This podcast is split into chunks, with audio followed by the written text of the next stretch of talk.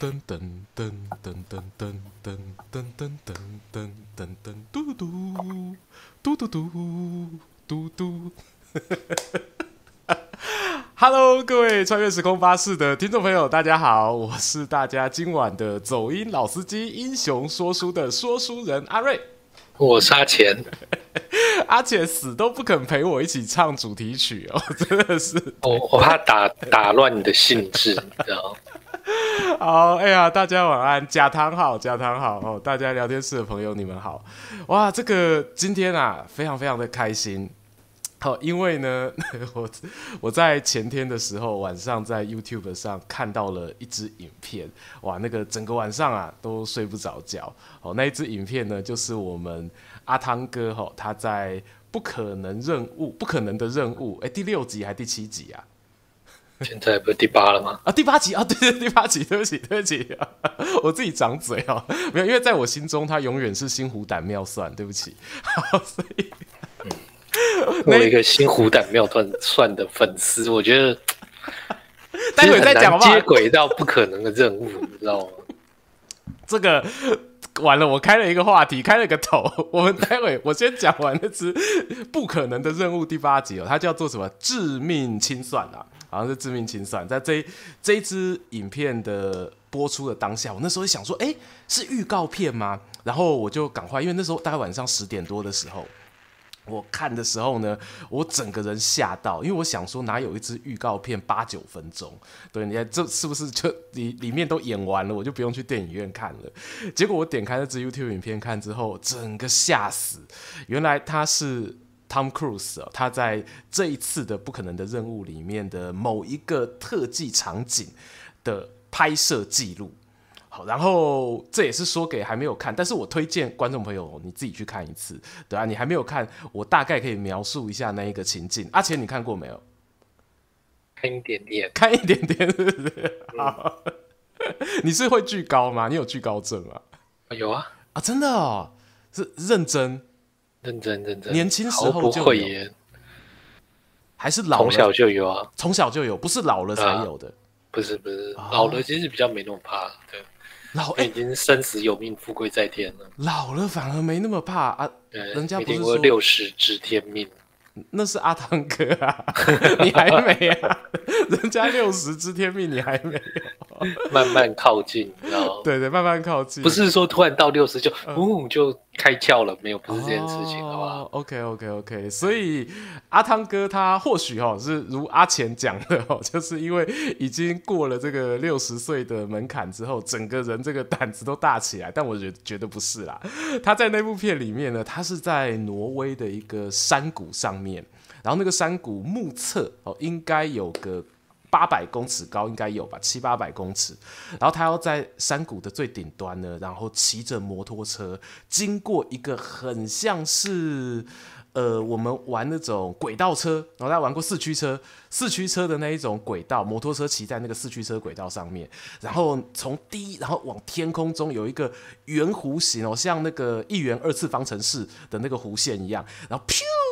飞到天空中，然后连人带车哦，就冲到山谷的上方，然后阿汤哥就会双手一放，然后摩托车就掉下去，然后他的人就在空中降落伞就啪就打开来，然后很优雅的慢慢的坠地。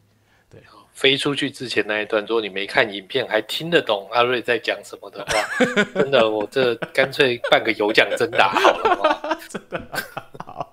因为呢太离奇了，对，一元二次方程式的弧线，大家应该 What's this？好，非常非常刺激的一部电影，然后它呃一部记录，这个记录它所要表达的就是呢，在 Tom Cruise 他在这一部电影里面，他的这一场的特技动作是亲自上阵，而且没有使用说替身啊，或者是那种绿幕背景的这个特效，对，是没有的。哇，真的是非常非常的惊惊吓！我我在那一天晚上看了那部片之后，就久久不能自已。哎，自已，对，久久不能自已。对啊，哦，因为我是有跳过高空跳伞的，所以我那时候其实有勾起我那个时候的呃恐惧。对，我虽然没有惧高症，可是在那个高空跳伞的当下，我绝对是不敢踏出飞机舱。就就是我是用那种就踏出那、呃、那个部分最恐怖。其实你真的出去之后就没那么恐怖了。嘿嘿嘿嘿嘿嘿。然后 Tom Cruise 他为了那个电影刚刚讲八分钟里面的那一幕啊，他过去一年的时间当中，他有在天空的飞机上面练习了大约五百次的跳伞。哦，五百次，你知道我闪闪 特好像是吧？两年跳三次吧，就可以合格了。啊，你哎，对，这样，你以前是伞特吗？没有，没有，没有去伞我应该要去伞特比较好。好 好你应该去高镇，应该不能去伞特。哇，所以这，所以我那个时候就我就完全勾起这种回忆，然后就是也会想说，到底为什么 Tom Cruise？一个这么帅的演员，对，就其实哦，他就算没有说，呃，我都是亲自上阵，然后来拍这个不可能的任务，也不会有人去说他怎么样啊，因为毕竟他也是个很敬业的演员哦。就他不管你说在片场里面的做什么事情都好，嘿，就这这一件事情，我严重的怀疑他是不是有病，就是为什么一定要去做一个？不然我问问阿钱，对。假设好了，就是退万步，不是退两万步来说，假设你是汤姆·克鲁斯，你你会做这种决定吗？或者应该这么讲，你觉得就是你一个演员，专业演员，就你是汤姆·克鲁斯，你有这么这么多的优点，对吧？然后那这些优点应该都可以让你吃饱穿呃吃饱穿暖，然后不需要再额外再增加一些这种噱头吧？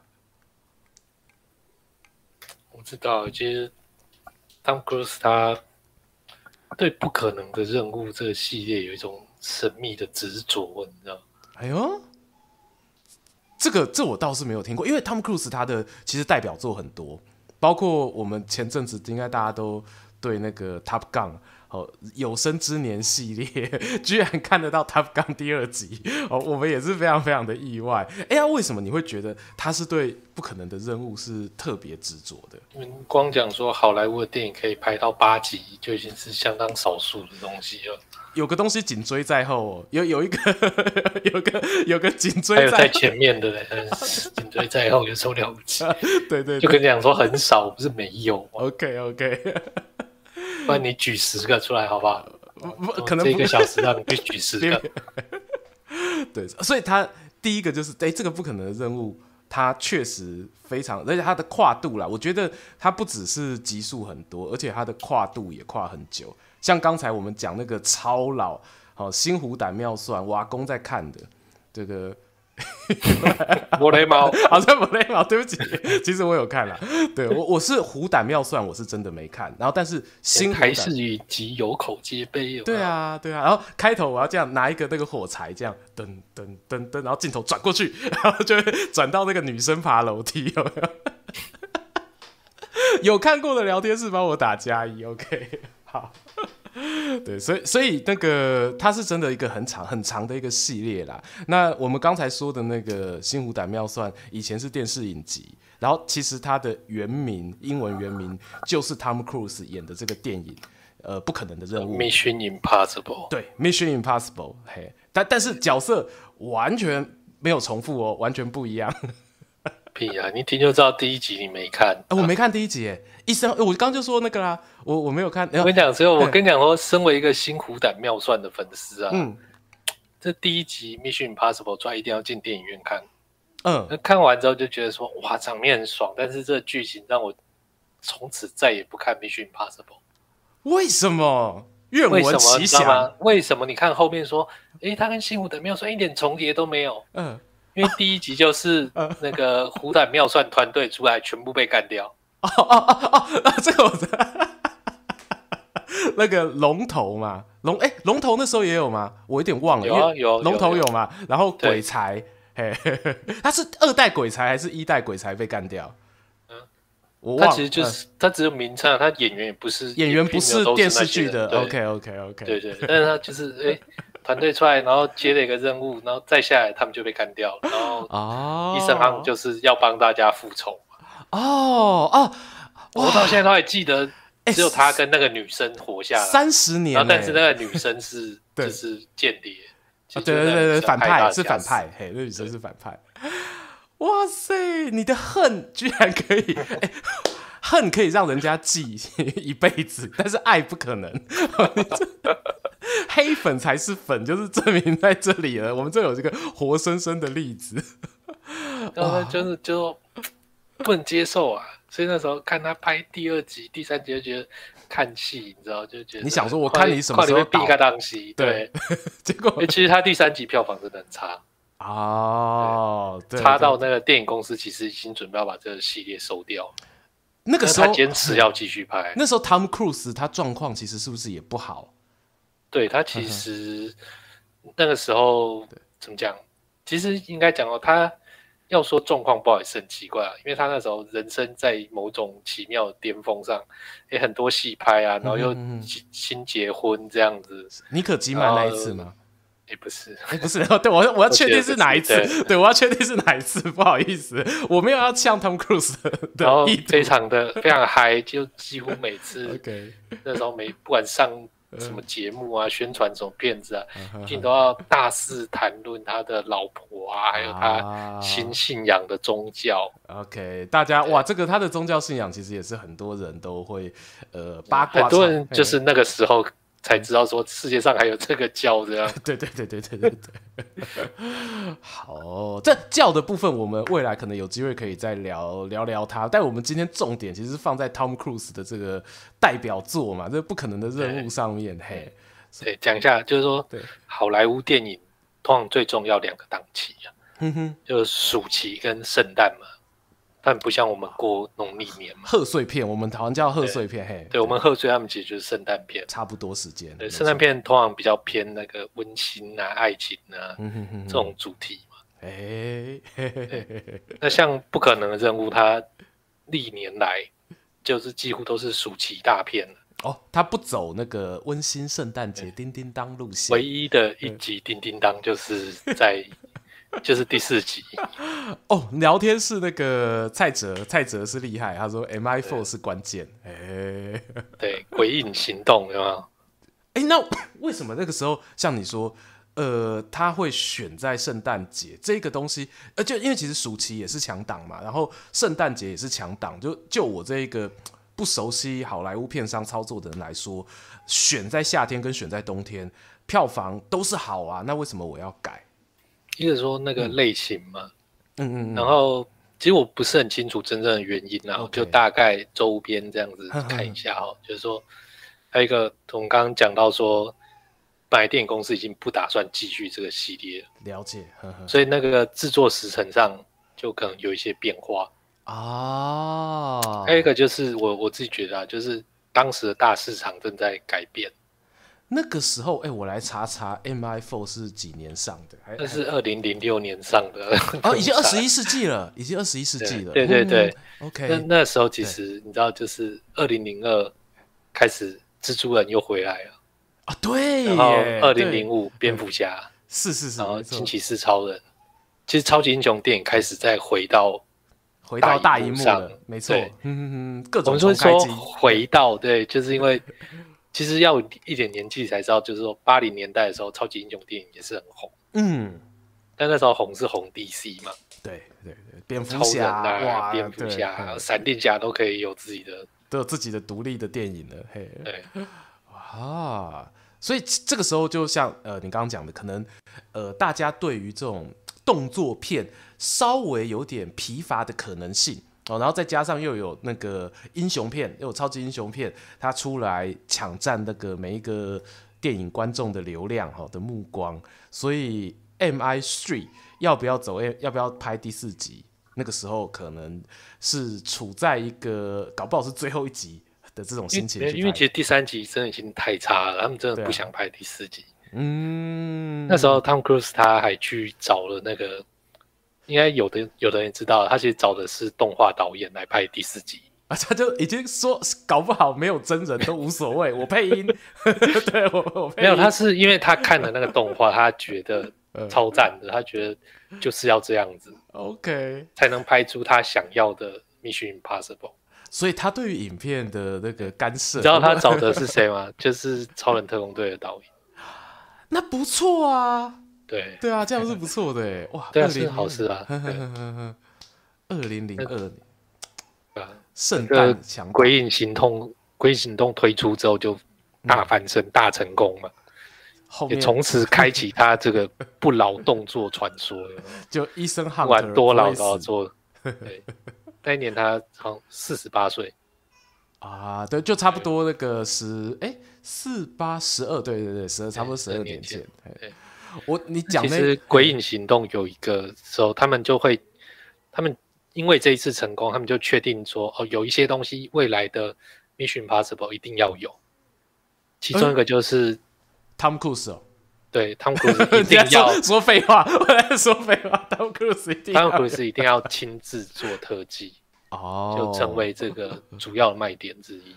哎、欸，这个我就就就就不懂了。为呃，为什么说是《鬼影行动》确定这一个东西？当时我我对《鬼影行动》当时的预告，他们也有特别在讲说亲自上阵这件事嘛。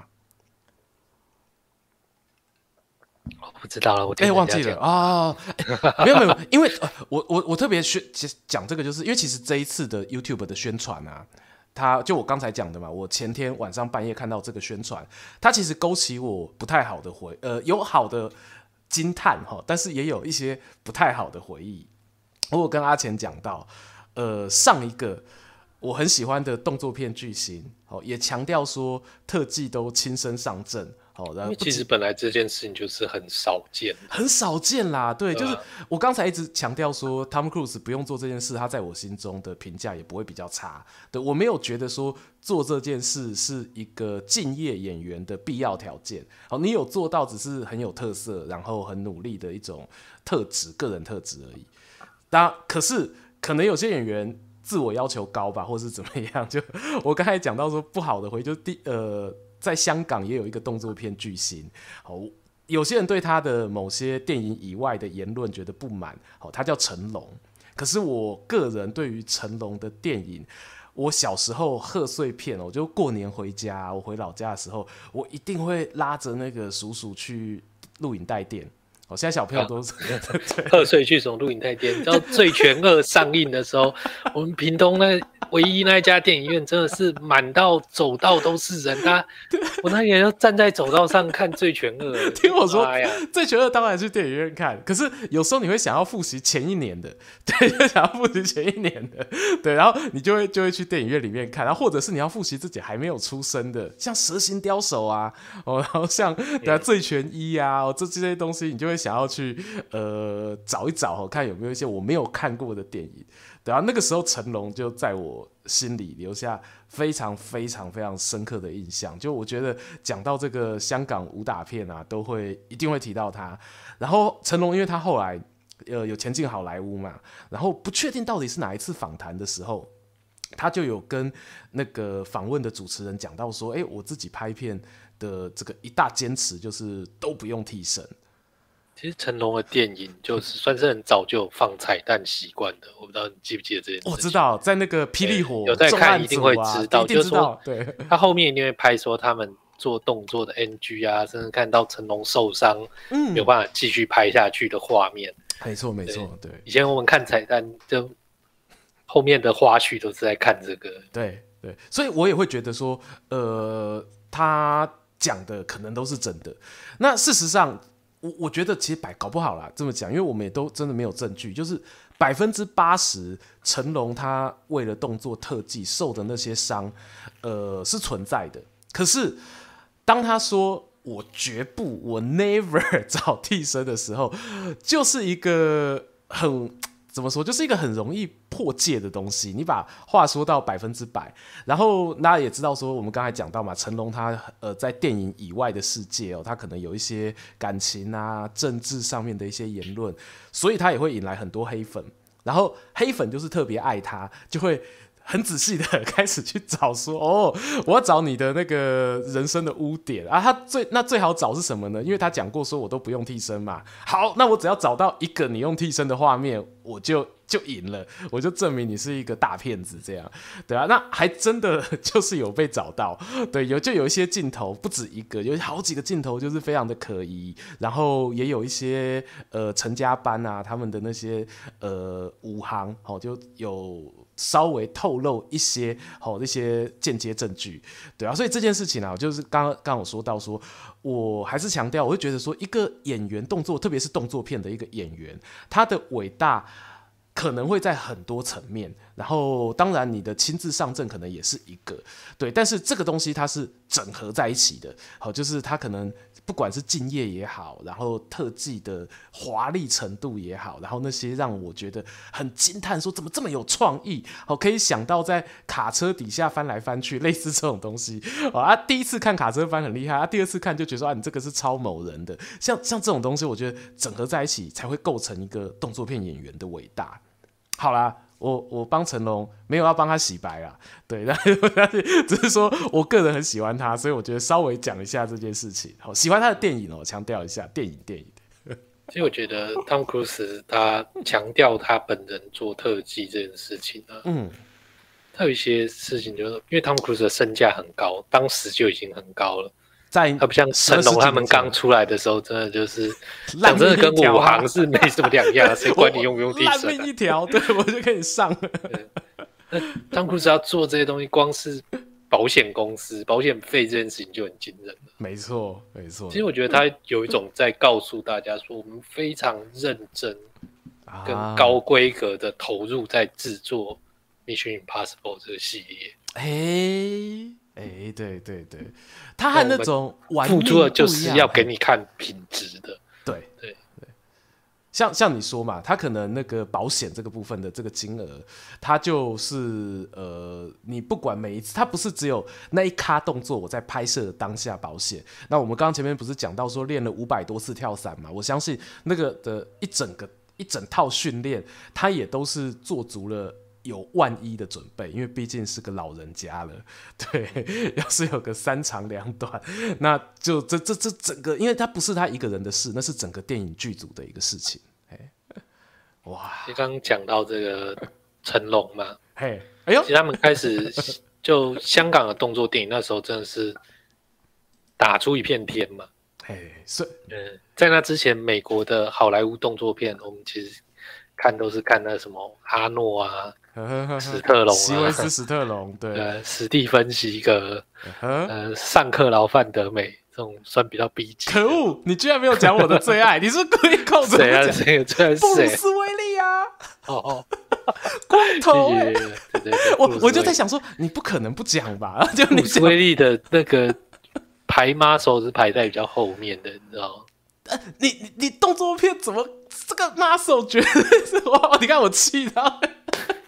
呃，他们是有肌肉派跟非肌肉派，啊，我是非肌肉派。我觉得布鲁斯威利是非肌肉派的，对，非肌肉派，他是硬汉，是第一名，硬汉派。而且其实我我一一直觉得成龙的警察故事，他是诶、欸，其实哪一个先哪个后我不确定。好，但我觉得跟终极警探一直让我有一种非常神似的感觉，因为布鲁斯威利他都就是演那种铁血警探嘛，然后家庭生活不甚美满。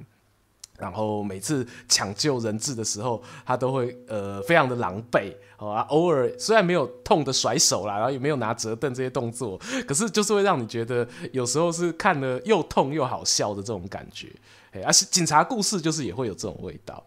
好啦，这个他不是肌肉派了，好了好了，可以可以，没肌肉没 muscle，你们这些这个其实 像后来什么尼克拉斯凯奇他们转进这些动作片之后，我觉得动作片就。算是更好看了哦，他们也没有肌肉啊，尼可拉斯对啊，就是开始一些新的新血流进来，是，因为其实真的你看到后来那个肌肉真的很深，尤其那个什么阿诺，你如果看《终极战士》第一集，这就完全会对肌肉派失去信心嘛。嗯，嗯嗯阿诺斯瓦辛格那么大一只，被终极圣甩来甩去，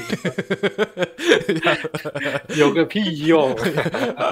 那个啊，那个聊天室有人说，布鲁斯威利他不止就不是肌肉派，他是属于那种主角光环哦，死不了的那一派。嗯，这是 Die Hard 的笑话。对对，Die Hard 啊！而且这部片，我觉得你看它经典，就是到最近啊，我们那个荒唐分局里面的那个，这已经是很近代的电视剧了。里面的这个主角也都会一直拿那个 Die Hard 的梗就出来讲，所以我相信。他在美国的动作片迷心中是有这个绝对绝对天王等级的一个地位，对。但那个其实以前美国动作片打架就是全力挥拳哟，有有 全力揍脸，对，连打肚子都很少，对，全力揍脸，全力揍脸这样。所以说这个香港动作的这些动作指导进到好莱坞，这整个东西就提升起来了。啊！这后来我们这些人在看这什么漫威宇宙，你看看他们看那美国队长他们在跳啊，对，钢铁人这样迅速转的身手，你自己说跟成龙在扭那些是不是 有异曲同工之妙啊？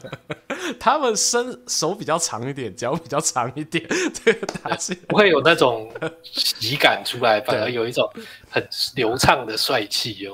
是是是，他们有那种加进了现代格斗技术在里面，然后和就像你刚刚说那种重视画，诶，那有点像是画面震撼派。他可能为了拍这一拳啊，他可能会特别特写某些呃身体的局部部位，然后来表现我这个警察或坏人挥出这一拳有多大力。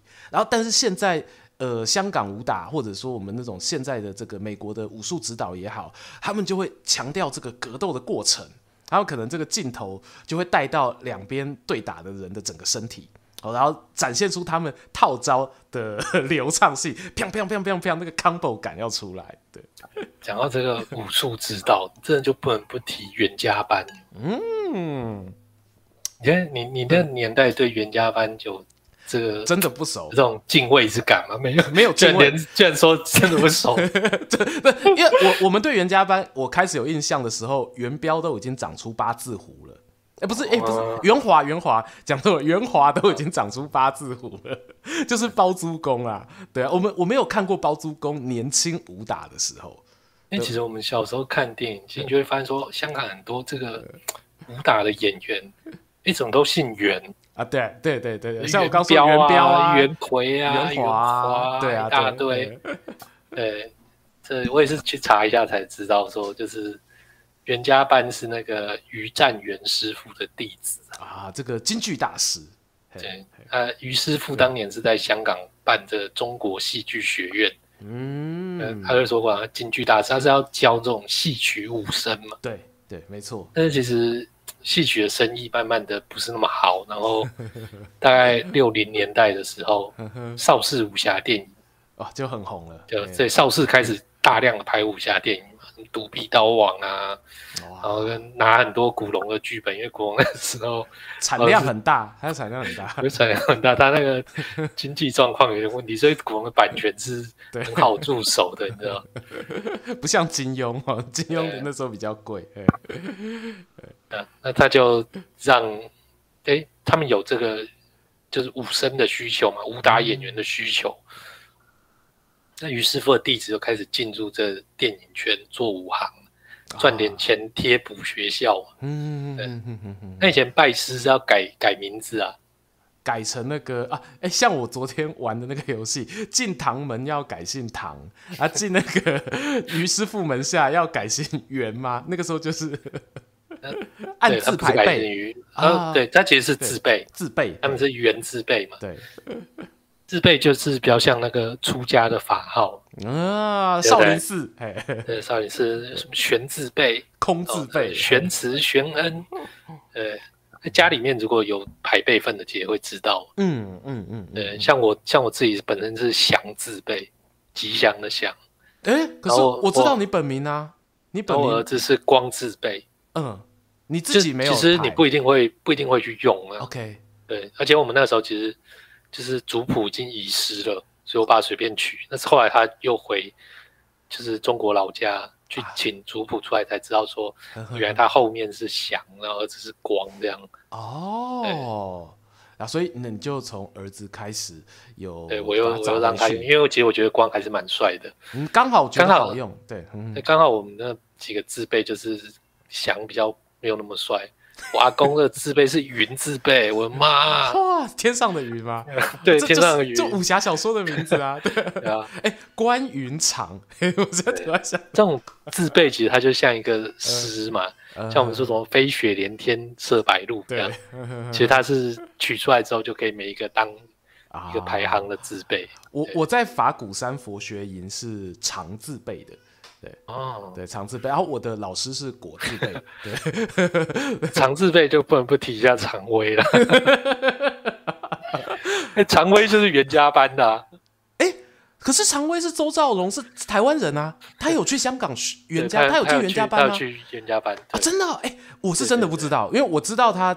台湾去香港，然后他在那边发。你看年纪也他不是于师傅直传，没错啊，没错。对，直传的袁家班，然后后来下来，其实他们刚开始也都还是称自己是袁家班的弟子啊。哦，了解了解，懂懂。但是后来就有一些人就是自立门户，对对，所以才开始分。哦，袁家班最有名七小福，两个头大家一定都认识，一个是袁龙，一个是袁楼。对，但你讲元龙，元龙没有人知道他们是谁。对，袁龙是洪金宝，嗯哼，对，袁楼就是成龙，是。后来他们其实也都 自己发展出这个洪家班、陈家班。啊，是啊，洪金宝，洪金宝这个也是陪我们从小长大，然后就是看着他的那个鷓鴣彩，鷓鴣彩。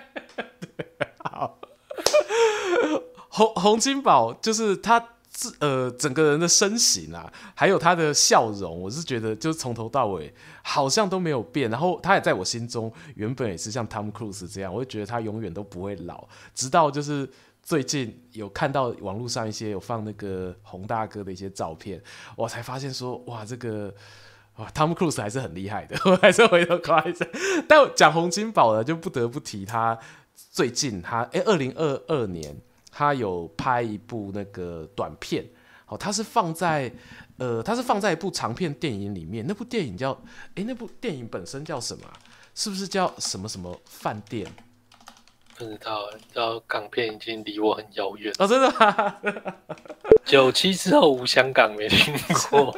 对，他有有一部那个呃，有一部片叫做《练功》哦，是短片，然后在啊，他原他放在七人乐队这部片里面，因为他是七人乐队是有七个导演一起导的，那洪金宝是其中一个导演，在 Disney Plus 会上，而且我没记错就是在十二月底，所以大家如果有用串流服务的话。可以注意一下，那那部短片讲的就是洪金宝他当年跟于师傅，好，然后呃一起练功，然后他们七小福之间的相处一些点点滴滴，哦，不过这部片有一点自肥啦，就是他找他儿子来演那个于占元师傅，跟李安找了他儿子来演李小龙是一样的道理的哦，哦 是，是这样吗？跟九把刀找那个谁来演他自己是一样。不，我觉得这不太一样，这 这不太一样吗？对不 对？对，就像你，就像你花钱请 Tom Cruise 来拍你的自传，这不太一样。我靠！突然觉得不太舒服啊。好但，如果是这样也是不错啊。好，算了算了。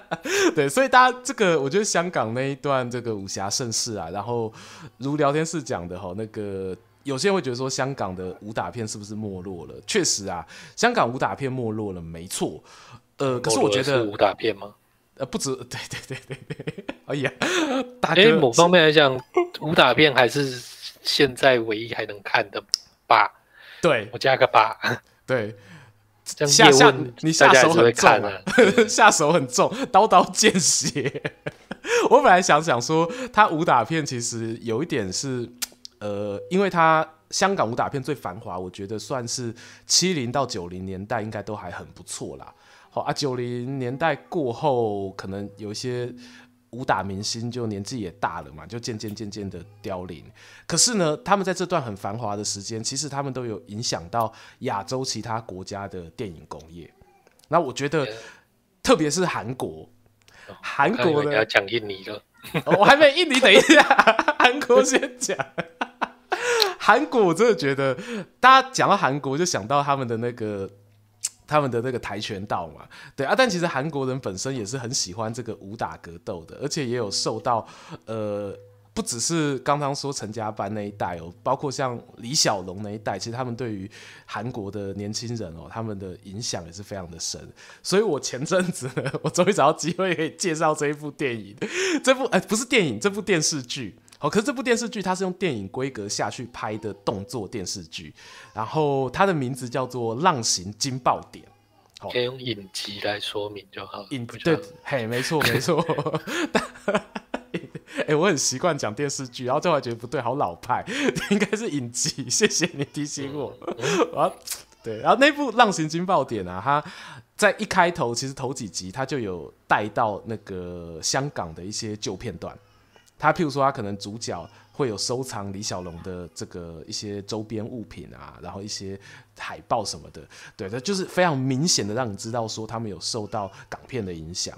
哎啊，到这部这部这部影集超级好看，可是断尾了。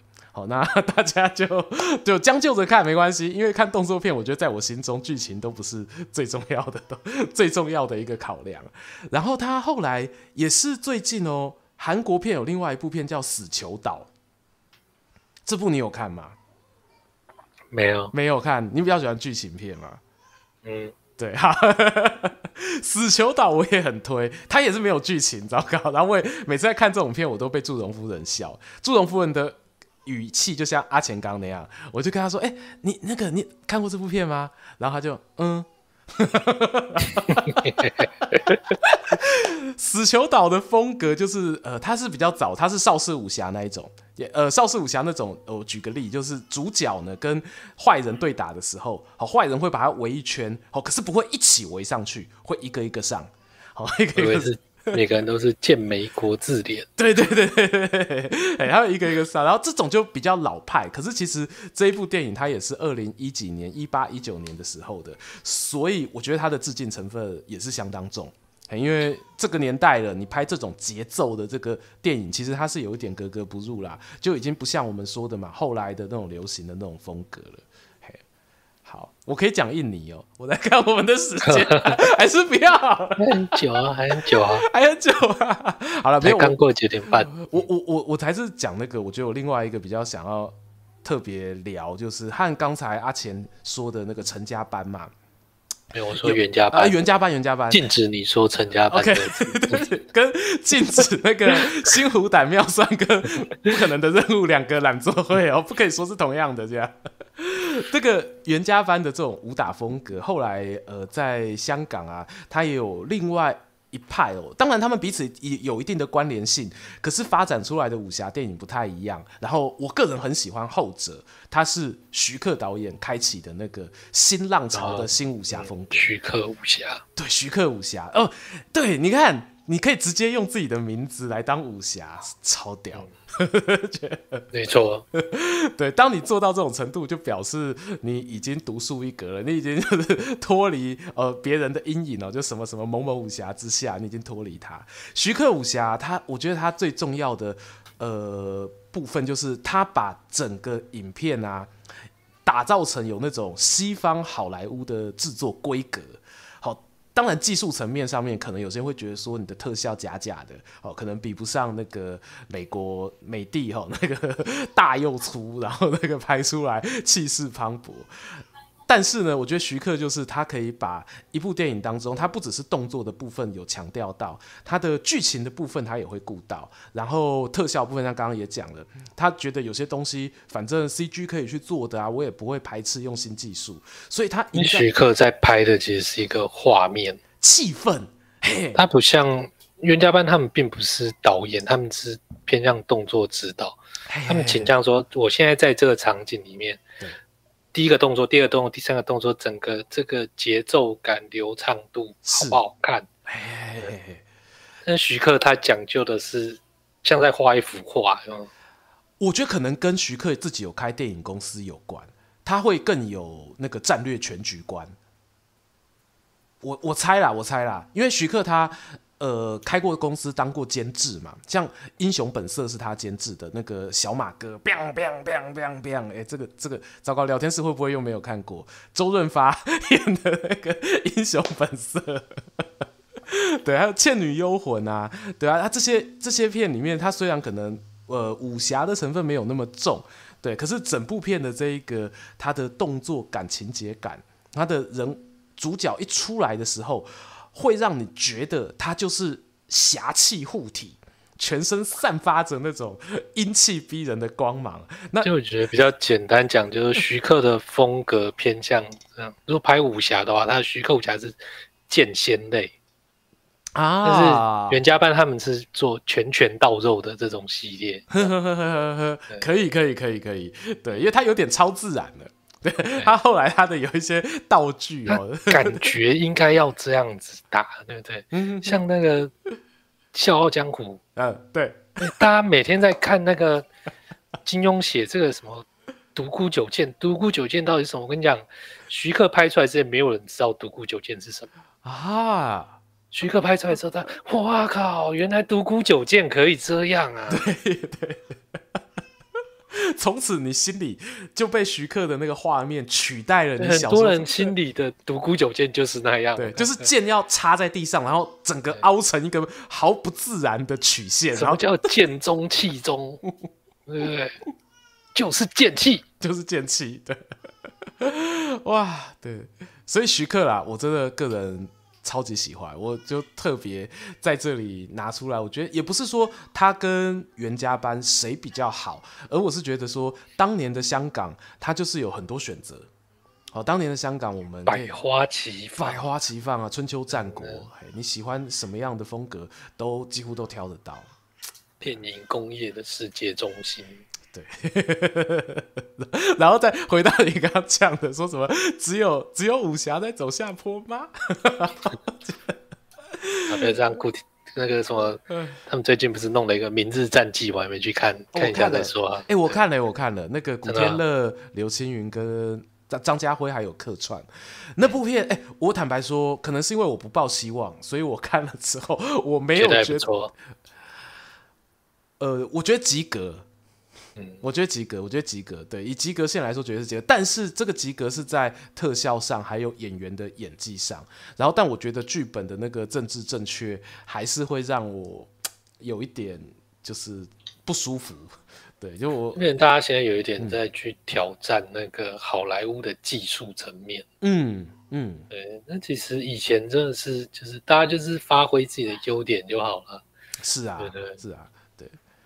然后刚刚刚说港片它虽然没落了嘛，然后可是像韩国嘛有开枝散叶后，有影响到一些现在韩国动作电影。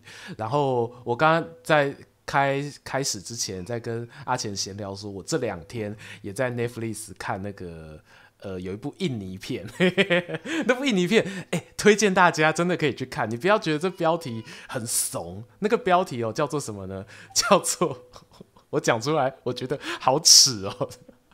四大杀手重出江湖，嗯、你看到你会想看吗？不会，但我就你好歹先来一个四大杀手，再来重出江湖。没有，我还以为是续集，你知道吧？然后我就一直往前翻，哎，没有哎，它就是第一集。好，但这部片我跟大家说，它完完全全。导演，你要跟我说没受香港影片影响，我是打死不相信。而且哦，他有很浓的周星驰的影子，然后也有成龙的影子，所以里面你会看到有那个《鹿鼎记》里面我爱一条柴的桥段。好，我这个讲了是星爷迷一定知道了，好，然后我就不用细细说了。不是星爷迷，你应该也不会想要看这部片。然后有这个我爱一条柴的这种桥段，哦，它它不是那种很粗糙的 copy 贴上哦，它是有玩出他们自己本身的在地的这个风华，在地风华，然后也可以看到有少林足球的一些这个剧情的走向。好，所以这个。四大杀手 重出江湖，希望大家不要因为片名哦，这个取得很怂而错过了一部会让你联想起以前这个香港无厘头喜剧加动作片哦的那一段精彩美好时光。推荐大家可以看一下，看得好看回来，我们这个直播影片下方留言，跟阿瑞讲，让祝融夫人知道哈，我们不孤单，我们是有一群好像已经到站了，我们是有一群志同道合之士的。对，这个香港影迷卡出来，大家讲好不好啊？其实就是说，创作这种东西啊，终究不可能是无中生有啊。嗯嗯嗯，大家一定会去。借鉴某些自己曾经看过的东西。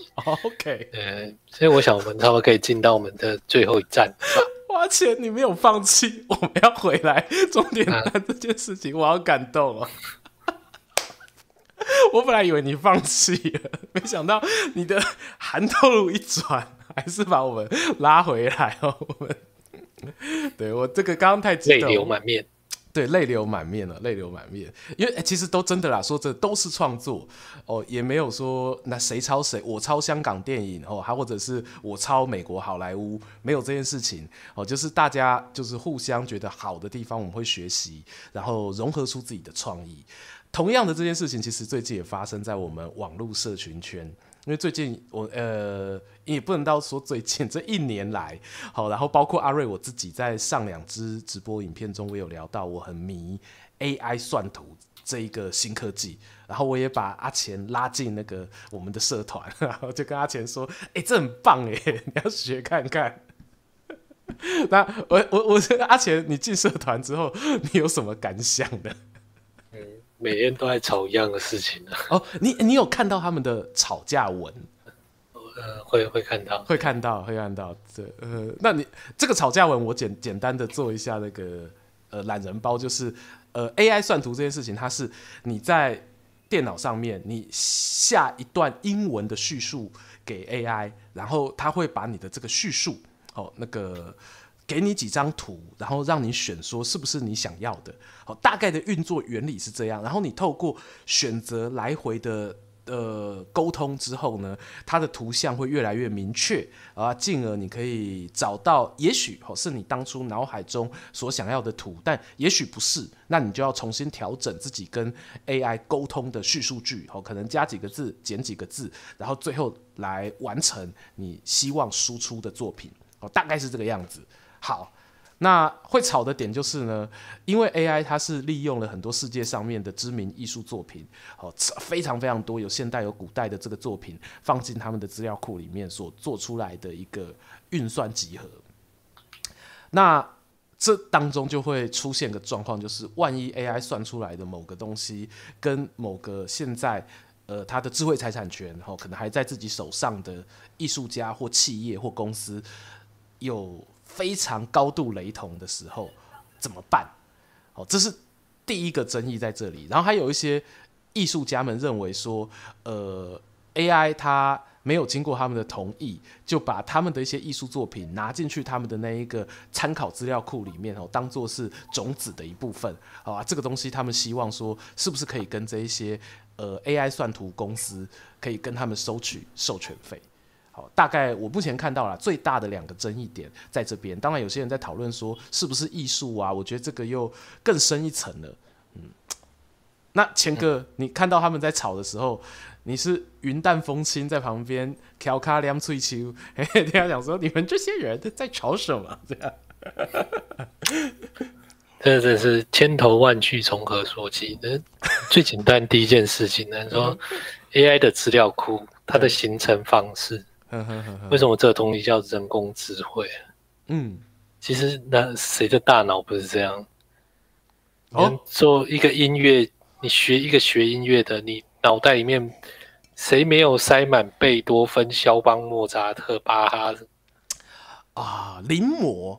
我们小时候都是会从不用说临摹，那个灌资料的时候就是这样灌进去的、啊。灌资料的时候，你用了一个这这么这么直接的那个 AI 也是这样去喂食他们资料嘛，对不对？只是 AI 可能喂一次他就记得了，可以运用。我们你可能要喂十次、百次，你才有办法。对，对，对于自己付出的那个时间精力感到不甘了。哦哦哦。哦，你这个说法是说，有一些人可能会觉得觉得说不甘心，是在于我为什么要花这么多时间？AI 只要短短的时间就会了，这样。嗯，其实他们不会这样讲嘛，他们通常都在讲说，就是 AI 它作为一个商业用途的话，嗯，哦，你这样子直接使用有没有问题？嗯哼哼哼哼哼，对对，但是其实啊，直接切进去就是说有没有问题？其实我说，你看你刚刚叙述说，哎，我们今天下一个指令，然后 AI 就画一张图出来，对，然后哎可能不对我的位置。到我又再给他修改指示，对不对？嗯嗯嗯。就是不要说你跟 AI 工作这样，我跟 BI 工作也是这样。B BI 是什么？那个愿闻其详。些很 BI 的画家，其实。哦 OK。对，我当编辑在发稿画封面的时候，我不是发一个指示出去，对，然后你就通灵画一张画，嗯，然后回来跟我看。我我看说，呃，不是这样，我要怎样怎样啊？你又再继续修改你的画啊？对，你不也是这样工作？那今天如果这一个作品最后诶画出来长得像是初音未来，请问是你画图的人的责任，还是我下指示的人的责任？我觉得要看你下指示的时候，你有没有跟他说要画的像初音未来？通常都是有啦，不然 通常都是有啊，你怎么去啊？哎、欸，我这个东西啊，我来讲个我觉得有趣的一个现象。呃，就在刚刚说的那个 AI 论战当中嘛，就两派人马嘛，你可以很粗略的分成支持 AI 派的跟反对 AI 派的。然后反对 AI 派的，我会看到他们有一种举例哦，就是说，像刚刚说的，画的像初音未来怎么办？或者说画的很像呃呃，我看我目前我自己亲自看到的一个案例是画的像超级玛利欧怎么办？好，然后他就会呃用他自己啊 AI 算给他的图，然后有超级玛利欧的这个呃样子，好，然后说啊这个东西出来，你这样不就侵犯任天堂公司的版权了吗？好，然后就会有底下会有一些应该是支持 AI 派的网友就会问他说，那我想请问拿到这个图的先生，请问你是下了什么样的 prompt？a prompt 就是 prompt 就是给 AI 的指令，你是下了什么指令给 AI？然后那个人就消音了，他就不讲了。所以也许他就跟阿钱一样说，通常来我就是下了个说，你帮我画个任天堂的超级马里欧，那当然就画给你啦。那这样子该说是谁侵权呢？其实就我觉得非常有讨论空间诶，非常有讨论空间。嗯，其实对，AI 它的那个资料是来自四面八方的，对，它要组成一个既有风格，嗯，基本上是需要人家去引导的。是的，对。对，那我们去，我们跟画家沟通，跟人类沟通，其实也是一样。嗯、不然他一定是用他自己的风格。嗯哼哼哼哼。对，他不会去刻意的画的像马里欧。嗯。对，这这呃这个事情啊，我后来也在跟朋友在聊说，说有些人就是说嘛，他这个呃现在这个东西会不会有违法的疑虑？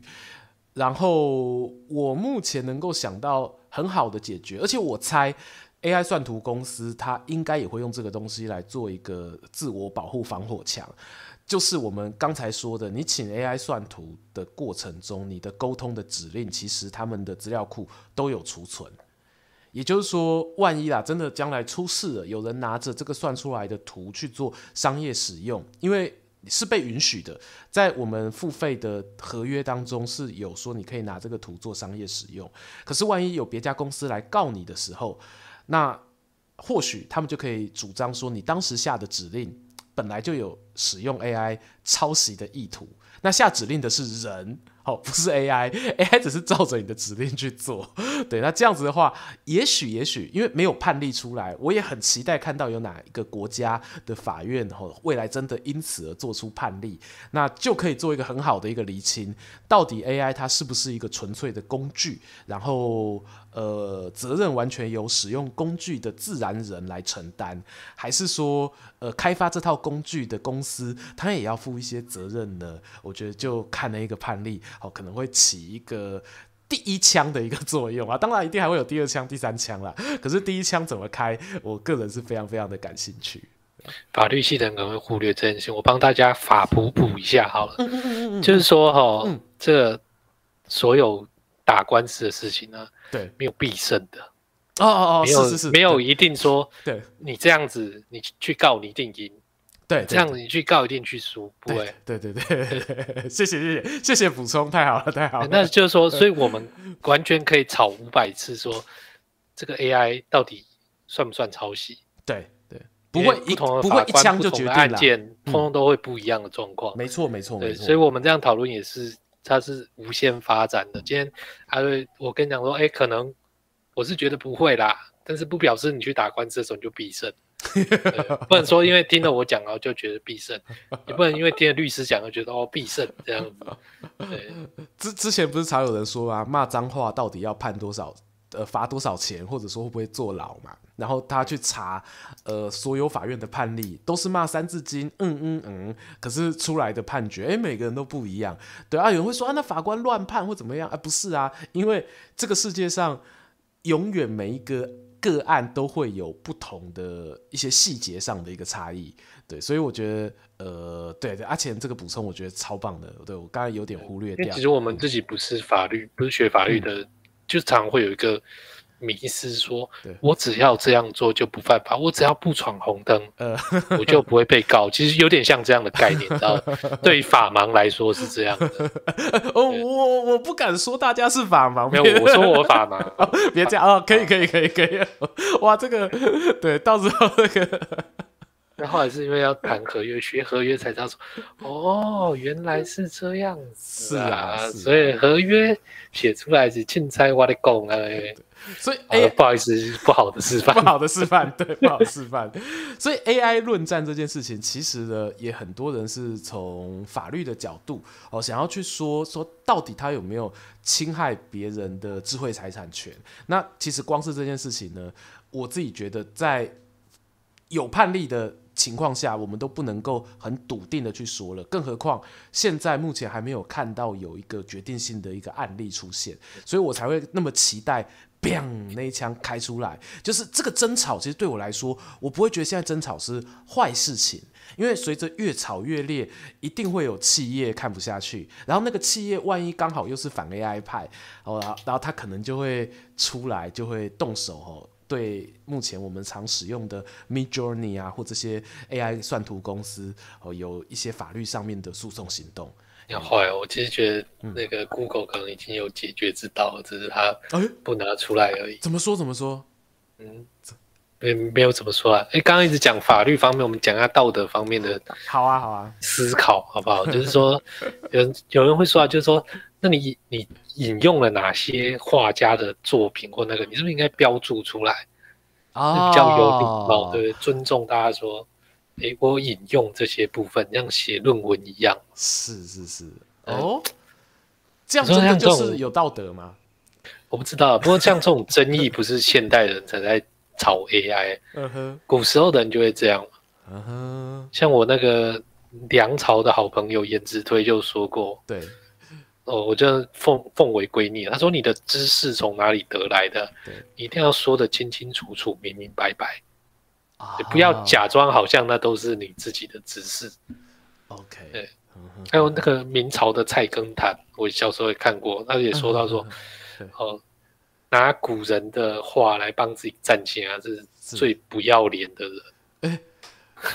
啊，我们常常引用阿亚里士多德的话，这样子也是不行的。没有，他不是说不能引用。OK，可以引用，可以引用，但是就是说你不能当做好像是你自己。会这个的哦，我就是，这是这是跟我讲的一样嘛，对不对？这是我看孔子也赞同我啊。对，不能够假装是自己脑袋中蹦出来的。对，就就这种人就是下等人哦。哦，所以你就知道说，古时候他们在讲话，为什么都要先加“子曰：学而时习之，不亦说乎？” 你不能直接讲说“学而时习之，不亦说乎”。搞得好像是你讲的一样哦，就对，对，所以大家子曰子曰，对，但是这样说话写书好看好像不太好看，对，会觉得好啰嗦。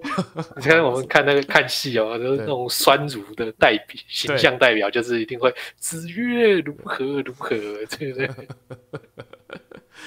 这这像个小笑话，对，哎，这没有这个东西，我觉得它有点民族性哎，因为呃。以前啦，我也会很怕说，我今天自己讲的话没有分量，然后就会想说，如果古人跟我有同样的意见，啊，我就说是古人讲的就好。哎、我不是说假造啦，我是说古人真的有说。哦，古人如果真的有说，但我也发现说，哎，他的意见跟我一样，那我就直接拿他的意见来说，哎，你看谁谁谁这样子讲，大家可以参考一下，对不对？嘿，曾经有过这么一件事情，纳入我们讨论的思考范畴里面。像我很喜欢，就是每次看史书，只要看到任城王。啊，封王封在任城的，我一定会说，这个一定跟曹彰有关系。哦，他的他的人生轨迹跟曹彰有关系。还真的被我找到一个，哦，南北朝时候的吗？呃，唐朝那个唐朝的妊娠王，对，呃，李渊就说，哎呀，他这样子抵抗突厥入侵，对，根本就有曹彰的风范，所以就决定封他任城王了。因为那时候曹彰也曾经在打那个匈奴的时候，这有过有过战去退外敌嘛？对对对对对，没错没错。对哦，我我刚刚说我年就是以前啦，我就很喜欢呃没有自信的时候会这个样子，然后后来也应该是上大学之后，呃，可能是在写考卷吧的时候，老师就有特别跟我们讲到说。呃，你们法律系学学生写考卷啊，你一定要在记得在考卷上面把自己的意见写出来，因为主考官听你讲了说，呃，某某教授的学说，呃，A 教授、B 教授的说法之后，你必须要有自己的意见，我们才能够给分。